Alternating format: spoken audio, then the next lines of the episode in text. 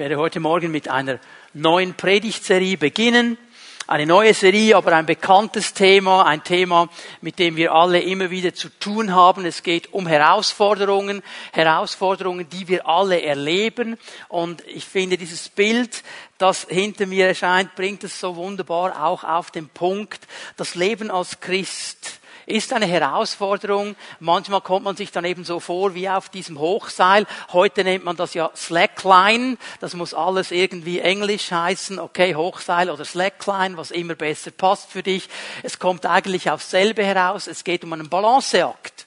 Und die Herausforderung ist dann eben auf dem Seil zu bleiben und wenn immer möglich das Ziel, das andere Ende zu erreichen.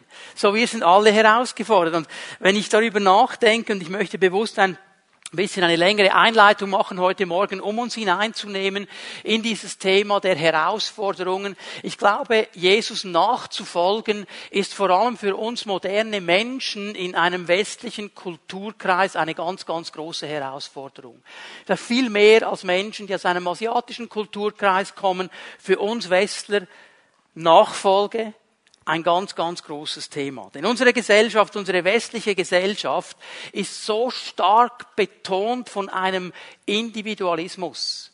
Es muss für mich passen. Es muss für mich stimmen. Es muss für mich in Ordnung sein. Und ich sage nicht, dass das einfach immer nur schlecht ist. Es gibt Momente, wo du darauf schauen musst. Also, hey, schau lieber auf dich, bevor du ein Burnout machst. Okay?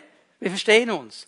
Aber es kann ganz schwierig werden, wenn nur noch dieser Individualismus mein Leben prägt und dann jemand kommt und mir sagt, folge mir nach.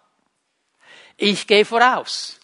Und du sollst mir nachfolgen. Das ist eine Spannung, in der wir stehen. Und möchte hier ganz bewusst zwei, drei Worte darüber verlieren, über diese wichtige Unterscheidung, die wir auch in der Bibel sehen, die Unterscheidung zwischen Individualität und Individualismus.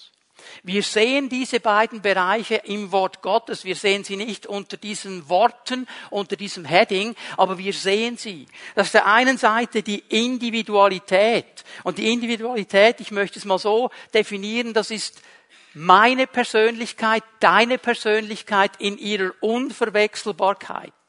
Jeder von uns ist eine Persönlichkeit. Ich bin der Ivano, Kevin ist der Kevin, Nicola ist der Nicola, Anita ist die Anita. Und wir sind alle eine individuelle Persönlichkeit. Und das ist auch gut so. Gott hat uns so geschaffen. Wir haben verschiedene Charakterstärken, manchmal Charakterschwächen, über die reden wir jetzt nicht. Aber Gott begegnet uns auch so, ganz individuell in Situationen hinein. Und wie er mir begegnet, so muss er nicht unbedingt der Silvia begegnen. Gott nimmt das ernst, denn er hat uns so geschaffen. Die Individualität. Aber dann, wenn wir wenn wir über den Individualismus nachdenken.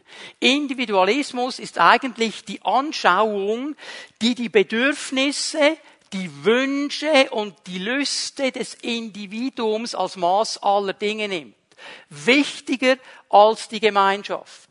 Wichtiger als das Ganze. Es ist diese Haltung, wo es vielleicht, wenn es gut kommt, ganz weit hinten mal ein Du noch gibt ein Wir, über das reden wir gar nicht. Zuerst komme ich, mein Mir. Wenn es für mich stimmt, wenn es für mich passt, wenn es für mich in Ordnung ist. Und das ist schon mal eine ganz große Herausforderung, wenn wir jetzt über Nachfolge nachdenken. Und ich möchte euch zeigen, wir können miteinander mal Matthäus 4 aufschlagen. Matthäus 4 möchte euch ein Berufungserlebnis zeigen, wie Jesus seine Jünger beruft.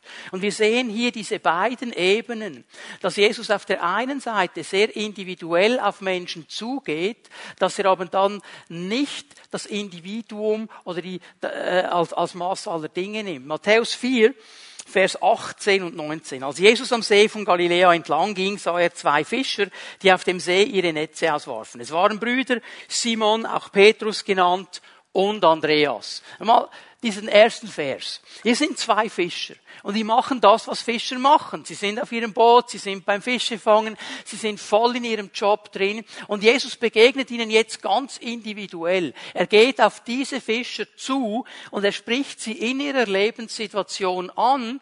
Vers 19, wenn du das ganz schnell aufschlägst, wie er dann die Brücke auch schlägt. Jesus sagt zu ihnen, kommt, folgt mir nach. Ich will euch zu Menschenfischern machen. Das ist eine ganz individuelle Sache. Die haben schon schon verstanden, um was es beim Fischen geht. Und da begegnet ihnen Jesus, also das Berufungserlebnis das ganz individuell. Das hat er nicht so gemacht bei einem Matthäus, dem Zolleinnehmer, den wir dann später im Matthäus-Evangelium sehen. Bei ihm ging es einen anderen Weg. Er begegnet ihm auch in seinem Tagesgeschäft. Er begegnet ihm im Zollhaus. Und er sagt ihm auch, folge mir nach. Aber dann geht er zu ihm nach Hause. Weil der Zöllner in dieser Kultur, in dieser Gesellschaft abgelehnt war, weil er mit den Römern zusammengearbeitet hat. Und man hatte keine Gemeinschaft mit einem Zöllner. Und Jesus geht auf ihn ein und nimmt diese Sache also das Berufungserlebnis. Wie Gott zu dir spricht, wie er dir begegnet, wie er mir begegnet, da hält er diese Individualität ganz hoch. Aber schau mal, was er zu ihnen sagt, Vers 19. Kommt, folgt mir nach. Und jetzt muss ich hier einfach mal sagen, das hat die neue Genfer Übersetzung also sehr, sehr nett übersetzt. Sehr, sehr nett. Im Griechischen hat es nur zwei Worte hier drin und man müsste die eigentlich so übersetzen, hierher, mir nach. Hierher, mir nach, Befehlston. Jetzt stell dir mal vor, du bist irgendwo dran, an der Arbeit, an deinem Hobby, wo immer du bist, und da kommt irgendein Typ, und er schaut dich an und sagt, hierher, mir nach. Und du sagst, ja, ja, wahrscheinlich. Können wir fast nicht einordnen. Hier geht es nicht, würdest dir jetzt passen und möchtest du jetzt, sondern das Befehlston. Also das Ziel der Berufung, da geht es dann nicht um, würde es dir noch gefallen, würde es dir passen.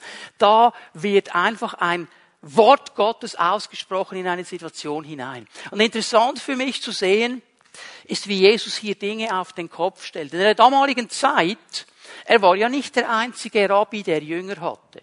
Und in der damaligen Zeit war es so, dass die Jünger sich ihren Rabbi ausgesucht haben. Also sagen wir mal so, es gab einen Supermarkt der Rabbis. Man hat sich das angeschaut, fast so wie Bibel-TV heute kannst einfach rundzappen, bis du jemand hast, der dir passt. Und dann kannst du der Jünger dieser Person werden. Du gehst dann zu ihm hin und sagst, darf ich dein Jünger werden? Das war das Normale, normal in der damaligen Zeit. Jesus dreht es auf den Kopf. Er ruft die Jünger. Er ruft sie. Und er macht genau dasselbe, was der Vater im alten Bund schon getan hat. Der Vater, Gott hat nämlich die Propheten berufen. Es war nicht so, dass jemand gesagt hat, ja, ich würde es noch cool finden, wenn ich mal ein bisschen Prophet sein könnte. Gott, ist das für dich in Ordnung? Das funktioniert nicht so. Er hat berufen. Und Jesus macht das genau so. Und er spricht diese Männer in einer ganz starken Art und Weise an und sagt, hierher, mir nach. Ich gehe voraus, ihr folgt mir nach. Und jetzt merken wir schon etwas von dieser ganzen Herausforderung dass die Nachfolge Jesus uns nämlich mal herausfordert, aus alten Mustern, aus alten Abläufen herauszukommen. Er hat ihnen gesagt, hört auf zu fischen, mir nach. Lasst die Fischernetze, wo sie sind. Es kommt etwas Neues. Euer Tagesablauf wird nicht mehr derselbe sein. Das alte Muster, das ihr bis jetzt kanntet, wird nicht mehr dasselbe sein. Nachfolge ist immer eine Herausforderung, einmal die alten Muster zu verlassen. Aber auch eben eine Herausforderung, einen Lebensstil der Veränderung zu leben. Es ist interessant, dass Jesus sagt, hierher und mir nach. Er hat nicht gesagt, hierher, wir setzen uns und für die nächsten 30 Jahre bleiben wir hier. Ich habe ein lauschiges Schattenplätzchen für uns ausgesucht. Das ist immer schön angenehm, auch wenn es mal richtig heiß wird, wie jetzt im Moment. Wunderbar, immer ein Lüftchen. Und da werden wir jetzt sein für die nächsten 30 Jahre. Und da kannst du dich arrangieren und dein Zelt aufstellen und deinen Liegestuhl und so weiter. Nein, dieser Jesus, und das ist die Herausforderung, der ist immer in Bewegung der ist immer in Bewegung. Und ich finde heraus, immer dann, wenn ich das Gefühl hätte, jetzt wäre es angenehm und lustig und spannend, dann hat er das Gefühl und jetzt gehen wir weiter. Es ist ein Lebensstil der Veränderung, es ist eine Herausforderung, weil nicht alle Menschen sprechen sehr gut auf Veränderung an. Es gibt sehr viele Menschen, die haben es am liebsten, wenn es so ist, wie es ist. Dann wissen wir nämlich, wie es ist. Und dann bleibt alles ganz ruhig. Aber Nachfolge Jesu ist eben Herausforderung. Es ist Herausforderung zur Veränderung in allen Bereichen unseres Lebens. Ich erlebe das individuell, genauso wie du, wo in meinem Leben, in deinem Leben Jesus etwas anspricht und sagt, hier möchte ich, dass du mir nachfolgst. Ändere das, mach das anders in Beziehungen, in irgendwelchen Situationen. Wir erleben das in Ehen, wir erleben das an Arbeitsplätzen, wir erleben das vielleicht jetzt dann ganz, ganz äh, hautnah, wenn einige von uns vielleicht in den nächsten zwei, drei Wochen eine Lehrstelle beginnen, Schule vorbei, jetzt kommt Lehrstelle Stelle, etwas ganz Neues, Herausforderung, Veränderung. Vielleicht gehst du in eine neue Klasse, höhere Klasse, neues Schulhaus, neue Leute, Veränderung. Vielleicht in Beziehungen geschieht irgendetwas, du bist herausgefordert für Veränderung. Und auch als Gemeinde sind wir herausgefordert. Also nicht nur individuell, sondern auch als Gemeinschaft immer wieder dran zu bleiben, immer wieder zu überdenken, immer wieder diesem Jesus nachzufolgen. Nachfolge ist Herausforderung. Denn diese Nachfolge die will uns dabei helfen, den Blick für das Wesentliche zu schärfen. Wenn wir an Jesus dranbleiben, sind wir immer wieder herausgefordert, unseren Blick für das Wesentliche zu, zu, zu, zu schärfen. Schau mal, wir können so viele gute Dinge machen. Es gäbe so viele gute Dinge, die man machen könnte. Aber das Wichtigste ist, dass wir das Richtige machen. Dass wir das machen, was dran ist. Aus all den guten Dingen herauszufinden, Herr, was ist das Richtige jetzt zu tun?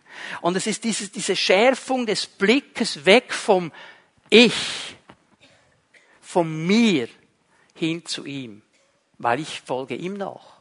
Und es geht nicht um mich. Es ist auch diese Schärfung des Blickes weg vom Vergänglichen hin zum Ewigen. Wir, wir leben in einer vergänglichen Welt, in einer vergänglichen Schöpfung, obwohl sie wunderschön ist, obwohl wir sie genießen dürfen, obwohl viele schöne Dinge in dieser Schöpfung drin sind und wir in ihr leben, wird sie vergehen. Und wir dürfen nie vergessen, dass unser Blick immer auf das Ewige ausgerichtet bleiben soll. Mit all den schönen Dingen, die wir hier haben. Nachfolge ist Herausforderung. Und über diese Herausforderungen möchten wir nachdenken in den nächsten Wochen. Ich habe gesehen, dass das Wort Gottes uns dabei hilft, Herausforderungen richtig einzuschätzen und zu überwinden. Darum wird es gehen. Wie schätze ich sie ein und wie kann ich sie überwinden? Denn schau mal, was für eine Sicht habe ich auf diese Herausforderungen? Wenn sie auf dich zukommt, wenn sie auf mich zukommt, wenn dieses Hindernis da ist, wenn die Dinge plötzlich nicht so laufen, wie ich gedacht habe, dass sie laufen sollten, was für eine Sicht habe ich? Ich kann das entweder als einen Stolperstein sehen, als ein riesengroßes Hindernis, als ein Grund aufzugeben, als ein Grund, der mir alle Hoffnung raubt, als ein Grund, der mir jede Vision wegnimmt, weil ich denke, es ist fertig, ich kann so nicht mehr weitermachen, oder ich kann es eben auch als Sprungbrett sehen. Ich kann sagen, so wie David es in den Psalmen sagt, ja Herr, diese Mauer ist da, aber mit dir zusammen kann ich diese Mauer überwinden, diese Herausforderung überwinden. Ich kann einen Stolperstein sehen, ich kann ein Sprungbrett sehen. Wie sehen wir diese Herausforderung? Und wie, wie können wir diese Herausforderung überwinden mit der Hilfe Gottes? Was wir tun werden in den nächsten Wochen, wir werden einen Blick werfen auf das Volk Israel. Wir werden einen Blick werfen, wie sie ausgezogen sind aus Ägypten und wie sie dann angekommen sind in diesem verheißenen Land. Warum diese Sache? Ganz einfach darum, weil diese Befreiung des Volkes und das Hineingehen ins verheißene Land ein absolut wichtiger Angelpunkt ist in der Bibel. Das Alte Testament nimmt immer wieder Bezug auf dieses erlösende Handeln Gottes. Immer wieder im alten Bund wird das angesprochen. Ich bin der Herr, der dich erlöst hat aus Ägypten. Ich bin der Herr, der dich herausgenommen hat aus Ägypten. Ich bin der Herr, der dich hineingeführt hat ins verheißene Land. Und im Neuen Testament natürlich die absolute Erfüllung dieser Erlösung in Jesus Christus. Nicht nur für Israel alleine, sondern für alle Menschen, die ihr Herz öffnen für ihn. Dass er uns herausführt aus dem Alten und hineinführt in etwas Neues, in eine Verheißung. Verheißung. Und darum können wir an Israel, wie sie umgegangen sind mit Herausforderungen, wie sie diese Probleme angepackt haben, wo sie gescheitert sind, wo sie überwunden haben, sehr viel lernen für unseren Umgang mit Herausforderungen und wie wir sie überwinden können. So, das wird in den nächsten Wochen auf uns zukommen. Ich möchte heute Morgen drei ganz grundlegende Herausforderungen mir anschauen. Wir gehen mal ganz an den Anfang, kannst zweiten Mose aufschlagen, Kapitel 7, Vers 26. Das ist der erste Vers, den wir lesen. Und die erste ganz grundlegende Herausforderung, die geklärt werden musste in dieser Situation und die in unserem Leben geklärt werden muss, ist ganz einfach die Frage, kenne ich meine Berufung? Kenne ich meine Berufung. Und jetzt bin ich mir bewusst, dass über Berufung viel gesagt worden ist, viel geschrieben worden ist. Und ich möchte gar nicht zu sehr darüber austauschen, was Berufung alles sein kann. Was ich aber sagen möchte, bitte tu das komische Bild auf die Seite, dass die Berufenen die sind, die von einer Gemeinde halb oder vollzeitlich angestellt sind und alle anderen wären es dann nicht. Wir alle sind berufen. Es gibt Menschen, die können ihre Berufung ausleben, vollzeitlich, andere leben sie neben ihrem Beruf aus. Wir alle sind aber berufen. Und ich möchte es mal so definieren, Berufung ist eigentlich die Antwort auf die Frage, warum lebe ich? Was ist der Sinn meines Lebens? Warum bin ich auf dieser Erde? Herr, warum hast du mich auf diese Erde gestellt? Und was wäre das Ziel mit meinem Leben? Was hast du mir für ein Ziel gegeben? Was möchtest du, dass ich mit dir zusammen erreichen kann? Wo kann ich einen Unterschied machen?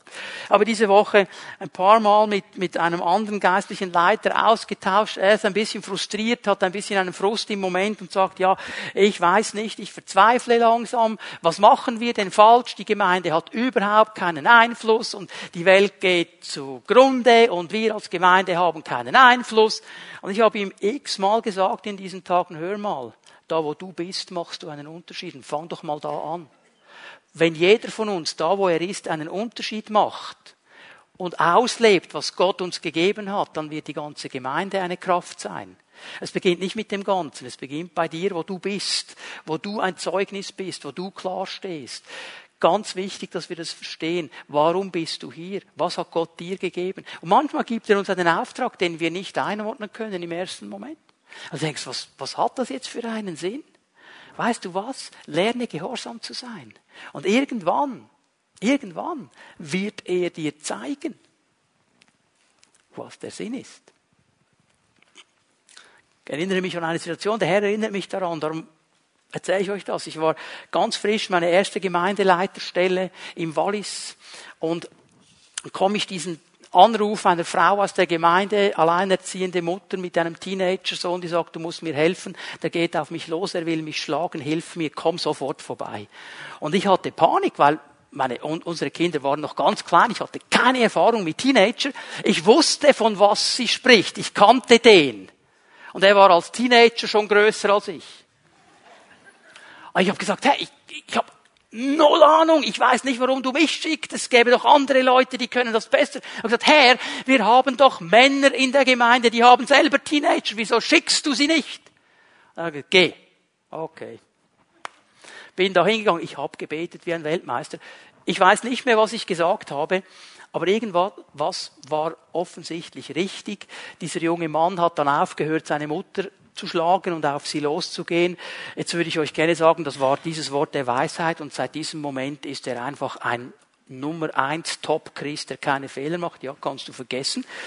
Der hat dann seinen Weg auch gemacht, anders als wir gedacht haben. Der hat mir schon erklärt, was er macht, wenn er dann volljährig ist. Okay? Habe ich manchmal gedacht, Herr, warum hast du mir nicht das Wort gegeben, das ihn völlig verändert hätte? So, diesen Mai sind wir an der Generalversammlung der Schweizerischen Pfingstmission in Aarau. Kommt so ein Typ auf mich zu, Schrank, sagt, kannst du mich noch? Hab gesagt, ja, jetzt musst du mir helfen. Passiert mir ab und zu, weil ich, ich habe Yugi geleitet und die sind jetzt alle so schrankmäßig größer als ich und ich kenne doch die nicht mehr. Ihr wisst, wer es war. Dieser Mann, verheiratet, Kinder, Säule in der Gemeinde. Und es war für ihn ein Moment Gottes. Ich habe es nicht verstanden aber Gott weiß, was er tut. Und es war jetzt ein Moment, wo Gott Gnade gegeben hat, ein bisschen gezeigt hat, was geschieht. Ich möchte dich einfach ermutigen. Wir müssen nicht immer wissen, warum wir das genau tun müssen, aber gehorsam müssen wir sein. Und dann kann Gott einen Unterschied machen. Warum sind wir hier? Warum sind wir hier? Jetzt lass uns mal diese Stelle lesen. 2. Mose 7, Vers 26. Mose bekommt diesen Auftrag. Der Herr spricht zu ihm, geh hinein zum Pharao und sage zu ihm, so spricht der Herr lass mein Volk ziehen, damit ich sie ins verheißene Land führe. Lasst mein Volk ziehen, steht es bei euch auch so, dass ich sie segne. Lasst mein Volk ziehen, dass es ihnen einfach gut geht, dass sie gesegnet sind und dass sie keine Probleme mehr haben, dass alles tiptop und picobello ist. Das steht in meiner Bibel nicht so. Pharao, lass mein Volk frei, damit sie mir dienen. Unterstreich das in deiner Bibel. Gott befreit sein Volk nicht, damit er sie segnen kann. Gott befreit sie nicht, damit es ihnen nur noch gut geht und alles in Ordnung läuft, damit sie ein spannungsfreies Leben haben. Er befreit sie, damit sie ihm dienen. Das ist ihre Berufung. Er befreit sie, damit sie ihm dienen. Und ich meine, ich möchte das Geheimnis ganz schnell noch lösen. Weil Jesus hat es im Neuen Testament aufgenommen, in Matthäus 6, Vers 33, weil wir denken, ja, okay, ja, wir müssen einfach dienen und wir kommen zu kurz. Du wirst nie verlieren, wenn du Gott dienst. Nie. Weil Jesus hat gesagt, wer zuerst das Reich Gottes sucht und seine Gerechtigkeit, dem wird alles andere zufallen. Zufallen. Du musst es nicht verdienen. Du musst es nicht erarbeiten. Es wird dir zufallen. Also es kommt einfach und ist dann da.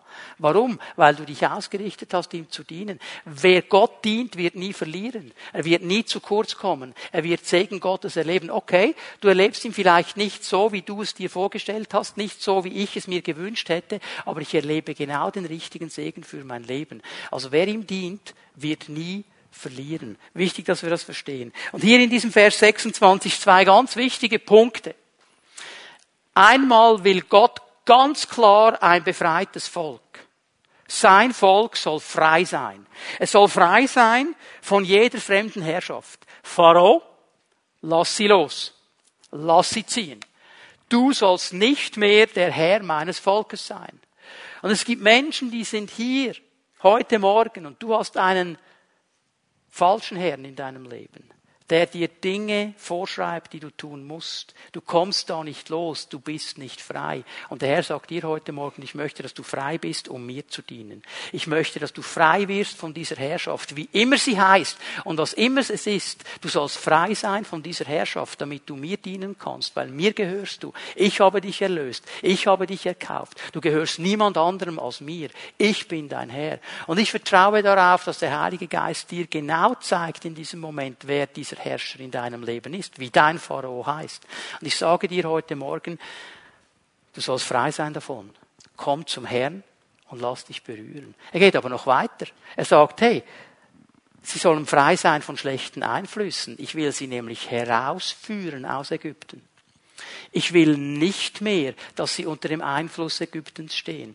Ich will sie in ein verheißenes Land hineinbringen. Und wir sehen das Bild. Ja, wir sind von Gott freigemacht. Wir leben in dieser Welt und die Kultur dieser Welt und die Gedankengänge dieser Welt, die sind so oft völlig unterschiedlich von dem, was die Kultur des Reiches Gottes ist, von dem, was das Denken des Reiches Gottes sind. Und Gott möchte, dass wir mehr und mehr frei werden von diesen Einflüssen der Welt, von diesen falschen Prägungen, von diesen falschen Festungen, von diesen falschen Überzeugungen, die nicht biblisch sind. Leute, darum, und merkt, ich mache immer wieder den Bezug aufs Neue Testament, damit wir es vom Neuen Testament einordnen. Darum ruft uns Gottes Wort im Neuen Testament immer und immer wieder dazu auf, unser Denken zu verändern. Nicht die Maßstäbe der Welt sollen uns prägen. Jetzt merken wir schon etwas von diesem Slackline. Nicht? Wir sind hier drin und wir müssen aufpassen und schauen, dass wir hier das richtige Maß und die richtige Balance haben. Und Gott will, dass dieses Volk ihm dient. Ist auch eine Freiheit von einer falschen Ich-Zentrierung. Es geht nicht um dich. Es geht nicht um mich. Es geht darum, ihm zu dienen. Also hier will der Herr wirklich ein Werk tun. Und dieses ihm dienen. Das ist das Zweite, was er sagt. Sie sollen frei sein und sie sollen mir dienen. Dieses Dienen heißt mein Leben, meine Taten, meine, meine Worte, was ich habe, was ich bin, das ist auf ihn ausgerichtet. Das ehrt ihn, das macht ihn groß. Ich versuche mit meinem ganzen Leben, mit meinem ganzen Sein, meinen Herrn groß zu machen. Und wisst ihr, was mir so eingefahren ist? Diese Entscheidung, ihm zu dienen, die hat nichts zu tun mit meinen Umständen. Die hat nichts zu tun mit meinen Umständen. Er hat nicht gesagt, hey Pharao, lass sie gehen, sie sollen frei sein, sie sollen mir dienen. Und dann, wenn alles gut ist, alles in Ordnung ist, alles stimmt, alles perfekt ist in ihrem Leben, dann sollen sie mir dann dienen. Ihr Bibelkenner unter uns, wohin ging's zuerst? Nach Ägypten. Wohin? In die Wüste, wunderbarer Ort, um zu sein, oder? Und genau da sollten sie ihm dienen. In der Wüste sollten sie ihm dienen. Hör mal, das ist nicht abhängig von den Umständen. Ja, Herr, wenn alles gut ist in meinem Leben, wenn alles perfekt ist in meinem Leben, dann werde ich dir dienen. Ich sag dir etwas, ich sag's dir ganz lieb, du wirst ihm nie dienen, wenn das deine Haltung ist. Weil es ist immer etwas nicht gut. Es gibt immer einen Grund, ihm nicht zu dienen. Und Jesus hat dieses Prinzip erklärt. Er hat gesagt, wer im Kleinen nicht treu ist, den werde ich auch nicht über mehr setzen können. Das heißt, wenn du nicht bereit bist, ihm zu dienen, da wo du bist, da wo du jetzt bist, in aller Unperfektheit, mit all den Dingen, die du noch hast, wo du kämpfen musst, dann wirst du ihm auch nicht dienen, wenn nichts mehr da ist. Dann wirst du nämlich nie Zeit haben. Es ist eine Entscheidung, ihm zu dienen. Darum hat er uns befreit. Und ich sage es bewusst noch einmal. Wer ihm dient, wird immer Sieger sein. Und er wird nie zu kurz kommen. Und er wird immer gesegnet sein. Weil der Herr hat gesagt, wer mir dient, der wird erleben, dass meine Versorgung in sein Leben kommt. Und es beschreibt uns Mose ja dieses ganze Ausziehen aus Ägypten, diese Wüstenwanderung, dann das Buch Josua, das Buch Richter, wie sind sie hineingekommen in dieses verheißene Land, wie haben sie diese Hindernisse angepackt, wie haben sie die Herausforderung angepackt. Und er sagt eigentlich etwas ganz Interessantes, es ist ein Prozess. Es ist ein Prozess.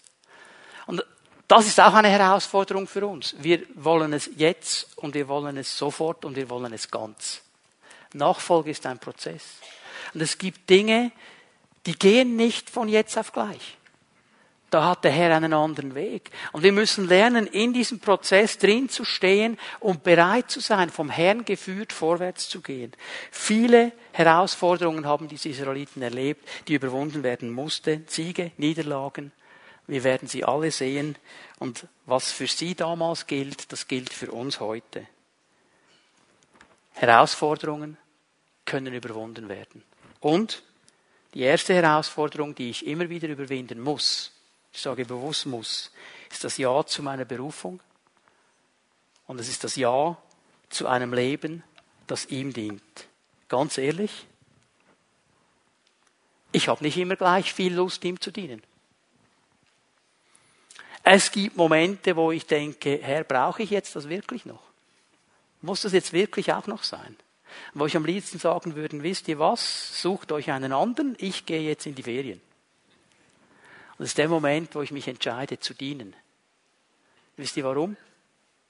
Der Herr hat etwas installiert in meinem Leben und ich bin ihm dankbar dafür. Er gibt mir in diesen Momenten nämlich so einen kleinen Rückblick und er zeigt mir, von was er mich erlöst hat. Mein Leben war auf einer Autobahn zur Hölle. Ich würde nicht mehr leben, wenn der Herr nicht eingegriffen hätte. Dass ich hier bin, ist nur seine Gnade. Dass mein Leben die Kurve gekriegt hat, ist nur seine Gnade. Und es waren Menschen beteiligt, die bereit waren, ich sage es jetzt bewusst so, jetzt kommt ein unschönes Wort, diesem Kotzbrocken zu dienen. Das war ich nämlich. Weiß nicht, ob die immer Lust hatten, mir zu dienen. Aber sie haben es gemacht. Und wenn der Herr mir das zeigt, so das unheimlich schnell bin ich wieder bereit, ihm zu dienen, weil ich einfach dankbar bin. Und mit dieser, mit dieser Herausforderung, ein Ja zu haben für diese Berufung, ihm zu dienen, kommt gleich die zweite Herausforderung. Und die zweite Herausforderung ist eine ganz bekannte, Veränderung annehmen. Veränderung annehmen. Ich habe nicht gesagt, über Veränderung jubeln. Ich habe nicht gesagt, begeistert sein über Veränderung. Annehmen. Ist auch eine Grundhaltung meines Herzens. Ich bin nicht über jede Veränderung begeistert und juble aber ich habe gelernt, sie anzunehmen. Und jetzt lesen wir mal ein bisschen an im ersten Buch oder im ersten Kapitel des Buches Josua, die ersten beiden Verse. Es ist interessant, wie dieses Buch beginnt. Nachdem Mose, der Diener des Herrn, gestorben war, sprach der Herr zu Josua, dem Sohn des Nun, dem Diener des Mose, Mose, mein Diener, ist gestorben, und nun mache du dich auf, ziehe hier über den Jordan, du mit diesem ganzen Volk in das Land, das ich ihnen, den Israeliten, gebe. Zwei ganz kleine Verse mit einer gewaltigen Aussage. Hier wird Mose angesprochen. Mose war einer der größten Männer Gottes, die es jemals gab auf dieser Erde. Mose war ein genialer Leiter. Er hat dieses zwei Millionen Volk geleitet durch die Wüste, durch alle Turbulenzen hindurch. Er hat immer wieder den Herrn gehört und hat getan, was der Herr ihm gesagt hat. Er war ein ganz gewaltiger Leiter. Und jetzt sagt die Bibel so ganz sekt, er war tot. Jetzt ist er tot, jetzt ist er weg. Josua, er ist weg. Und ich meine, ey, wir würden ja sagen, hallo, Herr, du bist also schon ein bisschen unanständig. Mose, mein Diener, ist gestorben. Case closed. Wir diskutieren nicht mehr weiter. Also jetzt hätten wir doch mindestens irgendwie so ein Dankeswort noch oder ein, wie sagt man, so eine Grabesrede, wo all die großen Dinge, die er getan hat. Nichts, der ist weg. Es kommt etwas Neues. Josua, jetzt bist du dran. Ich gebe dir den Ball. Riesenveränderung für diesen Josua. Denn bis jetzt war er einfach der Diener dieses Mose. Er hat viel gesehen. Er war nahe bei diesem Mose. Aber er hat nicht die Verantwortung getragen für das ganze Volk. Und was er jetzt aufgeladen bekommt, Leute, ist uns bewusst, was er aufgeladen bekommt. Einmal wird ihm gesagt, so du führst fort, was Mose begonnen hat. Das sind schon ziemlich große Schuhe. Aber eigentlich musste er gar nicht fortführen, was der begonnen hat. Er musste eigentlich vollbringen, was der andere nicht geschafft hat. Denn Mose konnte sie nicht hineinbringen ins verheißene Land. Und wir sagen, Mose hat's nicht geschafft und jetzt willst du mich rufen? Hallo? Also der musste bereit sein, Veränderung anzunehmen. Der wusste nämlich ganz genau, Jetzt ist dieser Mose nicht mehr da. Diese Säule ist nicht mehr da. Wenn irgendein Problem kommt, kann ich nicht zu Mose rennen. Geht nicht mehr. Er ist weg. Aber ich möchte dir eines sagen, vielleicht gibt es Menschen unter uns und ihr fühlt euch auch so. Da ist etwas zu Ende gekommen. Und es ist völlig frustrierend und du fühlst dich vielleicht orientierungslos und du weißt nicht mehr, wie es weitergehen soll. Weil ein wichtiger Teil in deinem Leben plötzlich nicht mehr da ist. Ich möchte dir Folgendes sagen, schreib dir das auf, weil es wichtig ist zu verstehen. Jedes Ende ist immer auch der Anfang von etwas Neuem. Jedes Ende ist immer auch der Anfang von etwas Neuem. Und weißt du was, so oft verpassen wir das Neue, weil wir nur auf das Alte schauen. Weil wir nur auf das schauen, was zu Ende gekommen ist. Und Gott möchte uns etwas Neues zeigen. Gott möchte uns etwas Neues schenken. Und manchmal, Leute, ist es so, dass Dinge sterben müssen in unserem Leben, bevor das Neue kommen kann. Es gibt Menschen hier unter uns in diesem Gottesdienst, du betest schon lange für Dinge, die du dir wünschst, schon lange für Dinge, die sich ändern sollen in deinem Leben. Und der Herr sagt dir heute Morgen zuerst mal, musst du ein paar Dinge begraben. Denn das Neue, das ich dir gerne geben möchte, kann nicht kommen, wenn das Alte noch seinen Platz einnimmt. Lass los. Lass los. Da gibt es Dinge in deinem Leben, du musst sie sterben lassen. Wünsche, Illusionen, die du dir gemacht hast, die nicht der Herr dir gesagt hat, lass sie los und stell dich neu dem Neuen, was Gott tun will. Das ist Veränderung. Und Josua hat das erlebt. Und er wusste eines, ich kann diese Herausforderung überwinden, indem ich bereit bin, diese Berufung anzunehmen. Hat er alles gewusst, was auf ihn zukommt? Vergiss es. Hat er nicht. Aber er war bereit, die Berufung anzunehmen. Er war bereit für diese Veränderung. Vielleicht hat er gesagt, Herr, ich weiß nicht, wie das gehen soll, aber ich weiß, du wirst mich durchführen. Der war auch bereit, sich eben ganz auf diesen Herrn zu werfen. Denn eines wusste Josua, und das wissen wir alle, wenn der Herr uns ruft und wenn der Herr uns Dinge aufzeigt, aus unserer eigenen Kraft werden wir es nicht schaffen. Aus uns selber geht es nicht. Wir brauchen seine Hilfe, wir brauchen seine Kraft, wir brauchen seine Gegenwart. Und darum ist Veränderung ja ein wichtiger Bestandteil unseres geistlichen Wachstums, weil der Herr uns in diese Veränderungen hineinnehmen will und wir mit seiner Kraft vorwärts gehen können. Ich gebe euch ganz schnell einen Vers aus dem Neuen Testament. 2. Korinther 3, Vers 18. Wir alle sehen mit unverhülltem Gesicht die Herrlichkeit des Herrn. Wir haben Zugang zu ihm, nicht wie Josua. Wir sind im neuen Bund. Wir haben Zugang ins Allerheiligste. Wir dürfen ganz nah zu ihm gehen. Josua konnte das so nicht. Wir sehen diese Herrlichkeit wie in einem Spiegel und indem wir das Ebenbild des Herrn anschauen, wird unser ganzes Wesen so umgestaltet, dass wir ihm ähnlicher werden. Veränderung. Wenn wir mit dem Herrn zusammen sind und wenn wir hier von einem Spiegel sprechen, Leute, das war nicht so ein Spiegel, wie wir es heute haben. Wenn ich dem Benny einen Spiegel vor die Nase halte, dann sieht der Benny ganz genau, was im Spiegel ist. Der ist ganz klar und ganz rein. Spiegel damals war irgendein Metallteil, das auf Hochglanz poliert worden ist und dann ein bisschen etwas reflektiert hat. Da siehst du die Umrisse. Zeigt mir, es gibt ja Spezialisten, die haben das Gefühl, sie würden alles wissen über den Herrn. Vergiss es. Mit allem, was ich weiß über den Herrn, weiß ich, dass ich nichts weiß. Weil ich sehe ein Schema. Aber nur schon dieses Schema reicht, dass mein Leben verändert wird. Weil nur schon das Schema merke ich, wow, wow, wow, hier gibt es Veränderungspotenzial. Und ich sehe das und ich lasse mich verändern, indem ich ihm Raum gebe, indem ich sein Wort studiere, indem ich mit ihm spreche, mit ihm Beziehung habe, seinen Angesicht suche, immer wieder höre auf das, was er zu sagen hat, Veränderung. Und jetzt haben einige schon den Stresslevel auf 180. Kannst gleich runterfahren weil wir lesen den Vers jetzt fertig. Diese Umgestaltung ist das Werk des Herrn.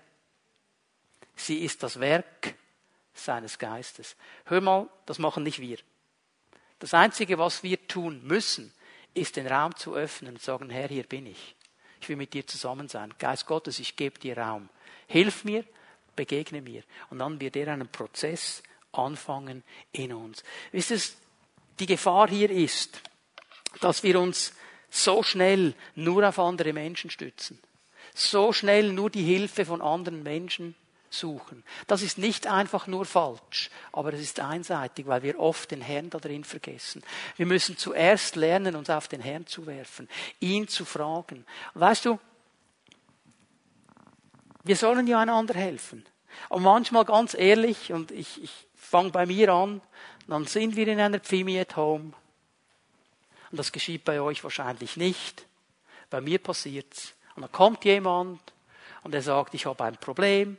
Und dann sagt er ein, zwei Sätze und ich will gar nicht hören, was er sagt, weil ich die Antwort schon weiß.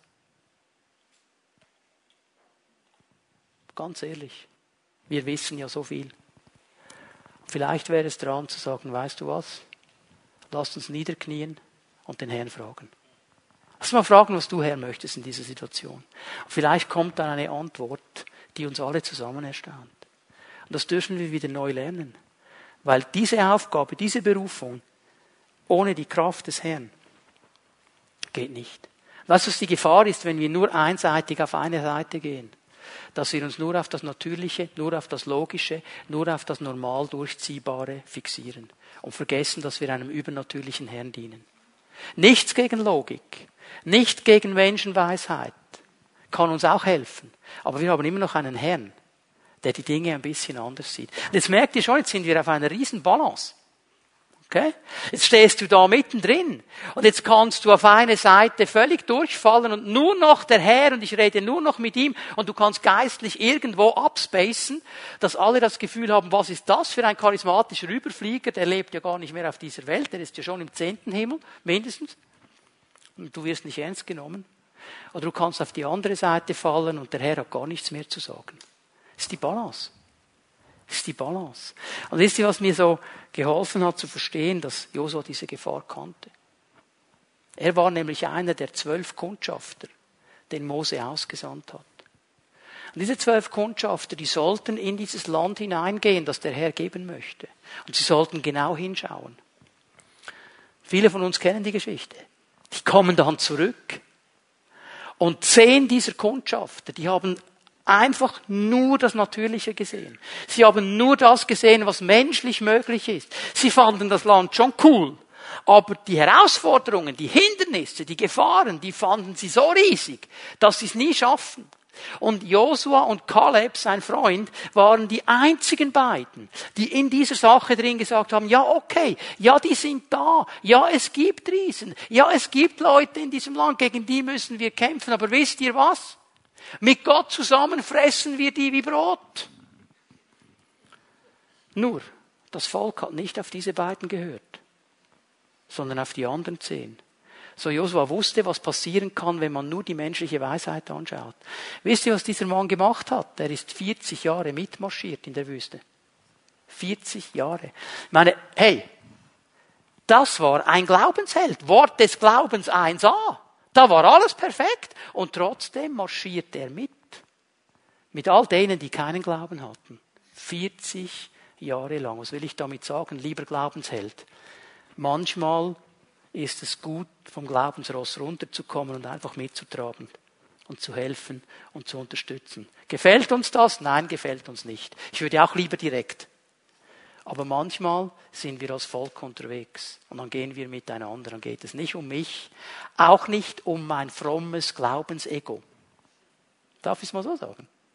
Es geht um uns als Familie, als Volk Gottes. Veränderung. Veränderung. Marschiert 40 Jahre mit. Und jetzt steht er hier.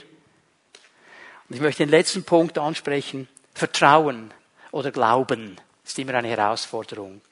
Das griechische Wort Pistis müssen wir auch übersetzen mit Vertrauen. Das gefällt mir von daher gut, weil Vertrauen eben ein Beziehungsbegriff ist und Glauben ist ein Beziehungsbegriff. Und der Herr gibt dem Josua zwei Hinweise. Er gibt ihm einen Zuspruch und er gibt ihm einen Anspruch. Gott hat immer die Balance. Nicht nur Zuspruch, nicht nur Anspruch, Zuspruch und Anspruch. Und weißt du was? Beides, Zuspruch und Anspruch, müssen wir mit Vertrauen beantworten. Vers 5, Josua 1. Niemand wird dir standhalten können, solange du lebst. So wie ich mit Mose war, so werde ich mit dir sein. Ich werde dich nicht vergessen und nicht verlassen. Der Zuspruch, den er bekommt am Anfang seines Dienstes, ist die Zusage der Gegenwart Gottes. Ich werde mit dir sein. Ich werde dich nicht verlassen. Übrigens ist es interessant, wie Gott beginnt. Zuerst zeigt er ihm mal, dass er Widerstand erleben wird. Hast du das gesehen am Anfang des Verses? Der wird Widerstand. Egal wer gegen dich kommt, es wird ihnen nicht gelingen. Es ist ja toll, wenn du so beginnst, oder? Fängst eine neue Arbeitsstelle an und der Chef sagt, also die werden dir auf die Kappe geben, es wird nicht gelingen. Gell? Positiv. Aber jeder, der Verantwortung übernimmt, der Leiterschaft übernimmt, sei es in einer Gemeinde, sei es in einem Job, sei es in einer Schule, sei es für sein persönliches Leben, sei es in der Familie, er wird Widerstand erleben.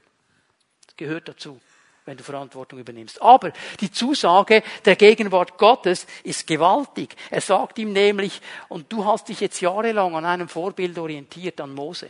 Und du warst nahe bei ihm. Und du warst sein Diener. Und du hast gesehen, wie ich mit ihm war. Und genau so wie ich mit Mose war, werde ich mit dir sein. Genau das, was du gesehen hast an ihm, das wird auch in deinem Leben so sein. Diese Gegenwart Gottes heißt Folgendes. Gott befähigt Menschen, die er beruft. Ich gebe dir dasselbe, was Mose hatte, nämlich meine Gegenwart. Genauso wie Mose sie hatte, sollst du sie haben. Die Kraft, die Salbung, die Befähigung, die kommt immer von Gott. Die kommt immer von Gott. Sie hängt nicht an meiner Begabung, sie hängt nicht an meiner Persönlichkeit, sie hängt auch nicht an meiner Ausbildung. Sie hängt an meinem Herrn. Er hat ihm nicht gesagt, Josua, wenn du ein bisschen mehr wirst wie Mose, wenn du es noch lernst, dann werde ich mit dir sein, wie ich mit Mose war. Denn ich war mit ihm, weil er so gut war. Vergiss es. Ich bin mit dir, so wie ich mit Mose war. Du bist Josua, du bist nicht Mose. Die Zusage der Gegenwart Gottes. Und auch hier wieder muss ich sagen, als Volk des neuen Bundes haben wir eine ganz andere Voraussetzung als Josua sie hatte. Wir haben den Heiligen Geist, der in uns lebt, der Wohnung genommen hat in uns und der uns immer daran erinnert, Gott ist hier. Aber das muss ich glauben, das muss ich im Vertrauen aufnehmen. Und das Zweite, was er ihm sagt, Vers 8, Vielleicht das, der bekannteste Vers aus diesem Josua-Buch. Dieses Buch der Weisung soll nicht von deinen Lippen weichen. Du sollst sinnen über ihn Tag und Nacht, damit du alles hältst, was darin geschrieben steht und danach handelst, denn dann wirst du zum Ziel gelangen auf deinem Weg und dann wirst du Erfolg haben. Der Anspruch, den er ihm stellt, ist, lass das Wort Gottes nicht aus deinem Leben. Halt es fest. Vertraue auf die Kraft dieses Wortes. Gib diesem Wort Raum. Es ist interessant, wie er hier sagt, lass dieses Buch der Weisung nicht von deinen Lippen kommen. Denke darüber nach. Sinne darüber nach. Wir müssen hier verstehen, das Buch der Weisung. Das sind nicht die 66 Bücher der Bibel, die wir heute haben, die hatte er noch gar nicht. Also wenn hier das Buch der Weisung beschrieben wird, dann kann man davon ausgehen, dass es diese Teile des fünften Buches Mose waren, die Mose niedergeschrieben hat als Gesetz. Er hat das nämlich dem Volk gegeben, bevor sie ins Land hineingehen. Also das waren einige Kapitel des fünften Mosebuches. Und jetzt sagt er ihm, Lass das nicht von deinen Augen, von deinem Mund kommen. Tag und Nacht. Ich meine, ich kenne Leute, die sagen, ja, jetzt habe ich die 66 Bücher durchgelesen und jetzt soll ich nochmal von vorne anfangen. Ich habe es ja gelesen. Und er hatte ein paar Kapitel. Warum wird das nicht langweilig? Weil das Wort Gottes ein lebendiges Wort ist, weil es immer wieder in unsere Situationen hineinspricht, weil es ein kraftvolles Wort ist. Und er bekommt den Auftrag, darüber nachzusinnen. Dieses Wort nachsinnen, dieses hebräische Wort, interessante Bedeutung. Ähm, man müsste es eigentlich so übersetzen, es ist ein Meditieren, es ist ein Murmeln, es ist ein Sprechen, es ist eigentlich ein sich selber Vorsagen die schon mal die Bilder gesehen der, der Klagemauer in Jerusalem. Und da stehen die Juden dann vor der Klagemauer, bewegen sich. Die bewegen sich. Da geht etwas, wenn sie vor ihrem Herrn stehen. Und wenn du ganz nah rangehst, dann wirst du merken, dass sie murmeln. Die führen keine Selbstgespräche aber sie sagen sich selber das Wort Gottes vor. Das, was sie lesen, lesen sie so, dass sie es hören. Sie murmeln sich das vor. Warum ist das wichtig? Römer 10. Vers 17. Wir gehen wieder ins Neue Testament. Und ich lese diesen Vers vor aus der Leonberger Übersetzung des Neuen Testamentes, gute neue Bibelübersetzung, sehr genau am Grundtext. Römer 10, Vers 17. Folglich entsteht der Glaube aus dem Hören. Der Glaube entsteht aus dem Hören. Das Hören wiederum durch das Wort Christi. Indem wir das Wort Gottes hören, entsteht Glaube.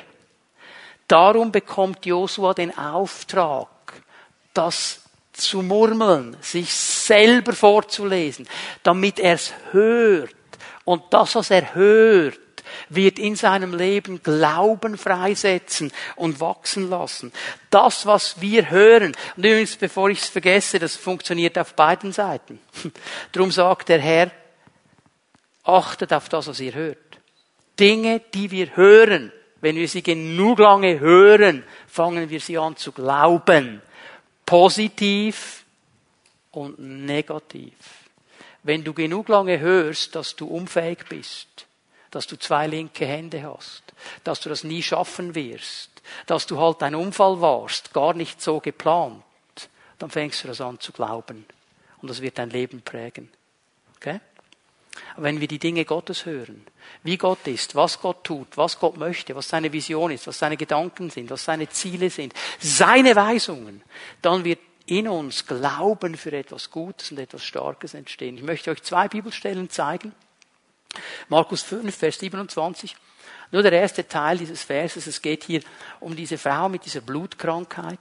Die Bibel beschreibt sie uns als eine kranke Frau, die bei vielen Ärzten war, ihr ganzes Vermögen aufgebracht hat, um irgendwo Heilung zu finden, aber keine Heilung kam. Und jetzt lesen wir in Vers 27 im ersten Teil des Verses, diese Frau hatte von Jesus gehört. Sie hat etwas gehört. Was hat sie gehört?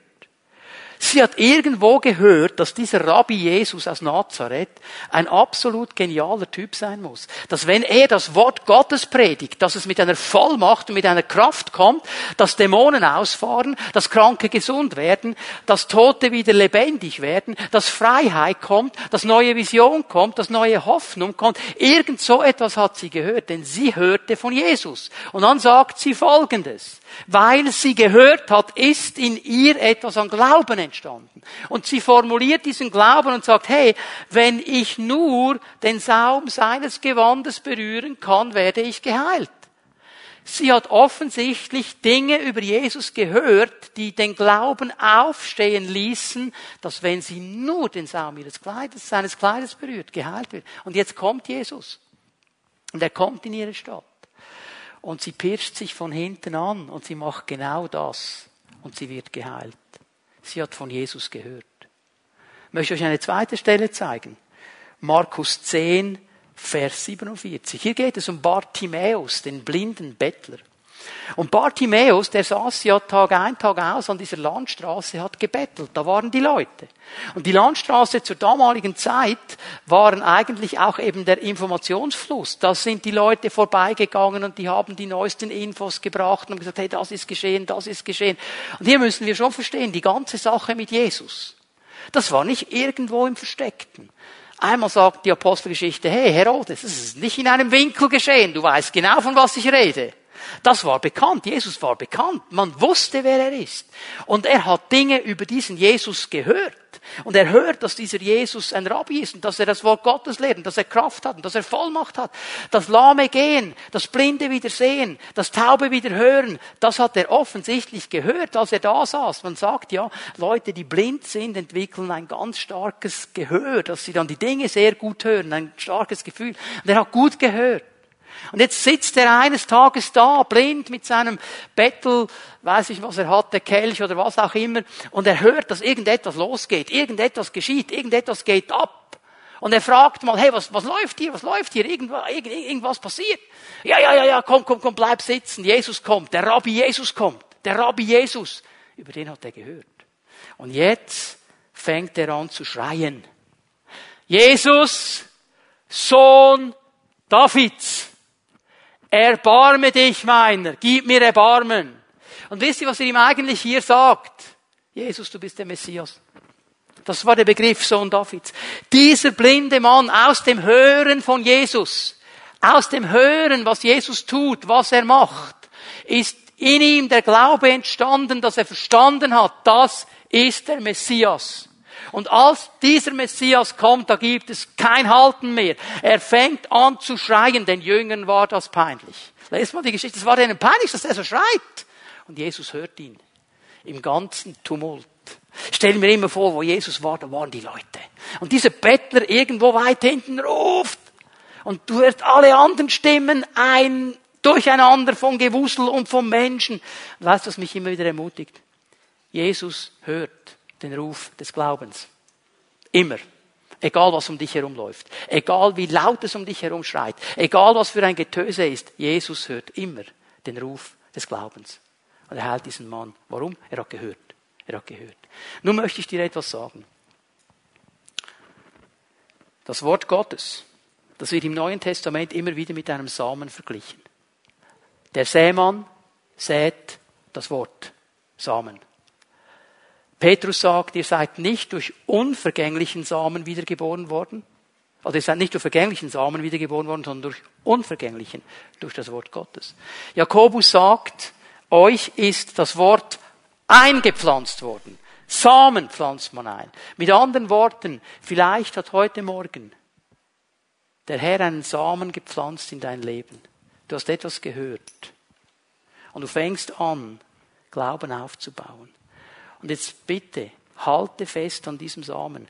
Bau ihn auf. Höre, was Gott dazu zu sagen hat. Lass diesen Samen wachsen. Lass ihn stark werden. Höre das Wort Gottes. Lass diesen Samen stark werden. Und was du tun kannst heute Morgen ist, dass du zu Jesus kommst und ihm sagst, hey, Jesus, hier ist dieser Same, der ist noch ganz klein.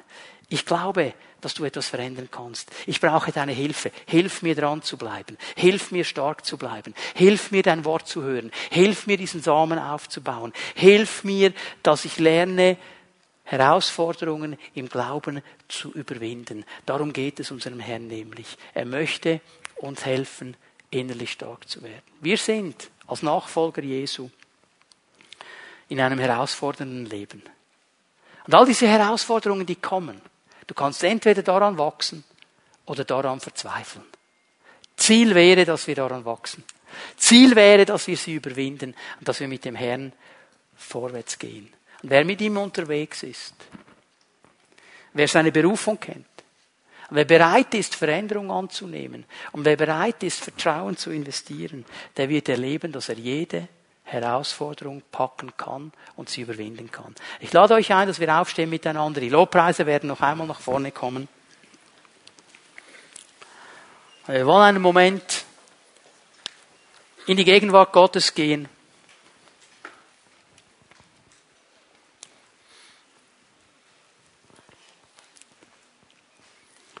Wir werden den Herrn noch einmal anbeten, werden auch den Raum hier vorne öffnen, um mit Menschen zu beten. Ich möchte bitten, dass Pfimiet Home-Leiterinnen und Leiter gleich jetzt schon nach vorne kommen, dass ihr euch bereit macht und aufstellt hier, um Menschen zu dienen, um mit Menschen zu beten. Der Herr möchte dich ermutigen heute Morgen.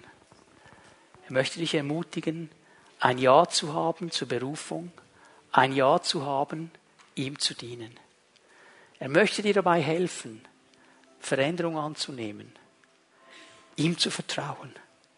Vielleicht hat es auch damit zu tun, dass du Dinge loslassen musst, dass Dinge zu einem Ende kommen müssen in deinem Leben, damit das Neue geschehen kann.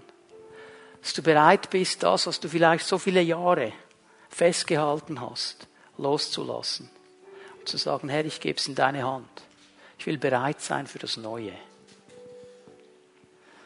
Vielleicht musst du es sterben lassen und sagen, Herr, das war ein Wunsch, den ich habe, aber du hast einen anderen Plan für mein Leben. Ich gebe es dir, ich lasse es sterben, weil ich will das, was du hast. Vielleicht kämpfst du mit Pharaonen in deinem Leben, die dich nicht in die Freiheit entlassen wollen. Ich möchte dir heute Morgen sagen, der Stab des Treibers ist zerbrochen. Was dich treibt, was dich festhält, Jesus hat am Kreuz von Golgatha gesiegt. Die Freiheit ist da, aber es beginnt mit einem klaren Schritt.